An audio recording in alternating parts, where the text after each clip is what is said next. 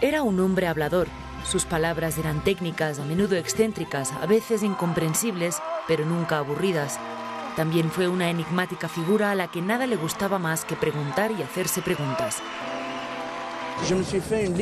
Me hice una lista de preguntas. Les voy a mostrar la lista que está escrita en hebreo. Aquí está. Esta es mi lista. Y entonces me pregunté, en nuestra industria actual, ¿hay espacio para las necesidades y la inclusión o ambas están enfrentadas? Hoy para existir, hay que provocar. La normalidad está pasada de moda. Ser normal es algo un poco decadente. ¿La realidad solo existe a modo de reality show? ¿O la realidad es también nuestra vida? ¿Es la uniformidad lo nuevo? ¿O la individualidad sigue siendo importante?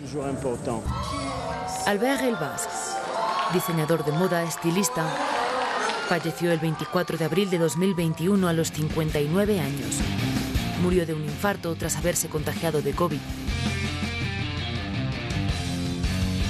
Creo que el mundo de la moda lo ama porque él mismo es irresistible. Es un personaje totalmente irresistible. Albert liberó a las mujeres para que sean las mujeres que quieran ser, para que se sientan más cómodas con sus prendas, para que sean más felices con sus prendas, para que se inspiren en sí mismas y en la vida.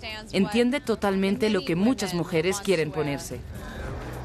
Albert Elbaz nació en Casablanca en 1961, fue criado en Israel, se graduó en el Shenkar College de Tel Aviv y continuó sus estudios en Estados Unidos. Llegó a Francia en 1996 para convertirse en director artístico de Guy Lagos. Un año más tarde, Pierre Breillet lo puso al frente del prêt-à-porter de Yves Saint Laurent. Allí permaneció dos años, pero luego salió de allí cuando la marca fue comprada por el grupo Kering. En 2001, la empresaria taiwanesa Xiaolan Wang le compró al grupo L'Oréal la más antigua casa de moda francesa, Lanvin. Puso Albert Elbaz al frente de esta, quien se quedó 14 años allí, revelando su visión de una feminidad conquistadora, sexy y moderna. Todos los materiales eran telas de sujetadores.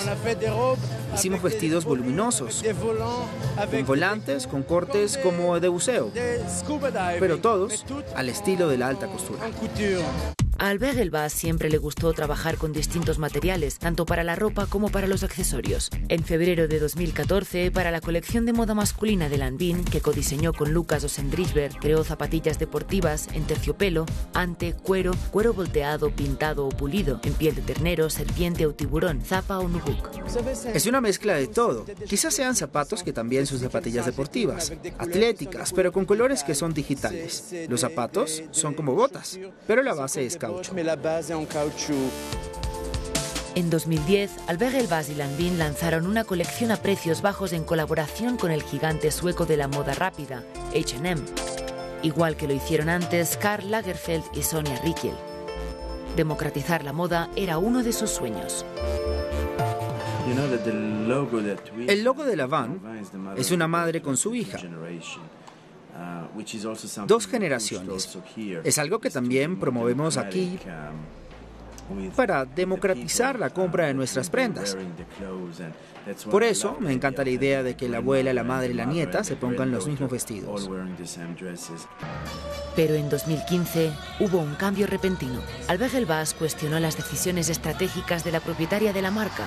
Su salida de la casa provocó una conmoción en el mundo de la moda. En 14 años había creado un estilo, un aspecto, un chic francés que había restaurado el prestigio y las finanzas de la centenaria casa parisina. No fue hasta finales de 2019 que pudo volver a lanzar un gran proyecto con el grupo de lujo suizo Richmond, Easy Factory. Se trataba de un nuevo comienzo que él explica con la brillantez de un narrador excepcional en un video publicado en enero de 2021. Me fui de la moda, pero no de la industria de la moda. Estuve viajando por todo el mundo. Después de este viaje me pregunté, ¿Pueden coexistir la tradición y la tecnología? ¿Sigue siendo relevante la moda hoy en día? ¿Y saben qué? La respuesta es sí. ¿Qué deseaba? Vestir a todas las mujeres de todas las edades, de todas las morfologías, con las mismas prendas. ¿Cómo? Con telas técnicas en licra de alta gama. Y en los pies, zapatillas de deporte puntiagudas.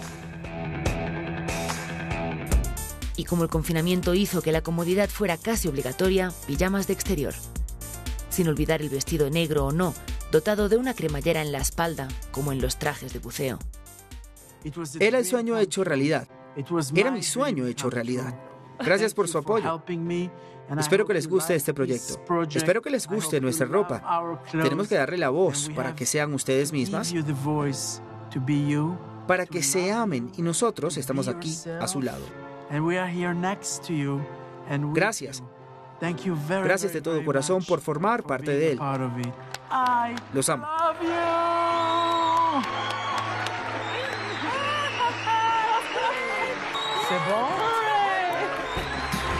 Este talentoso visionario planeaba vender sus nuevos productos en plataformas en línea, no en tiendas.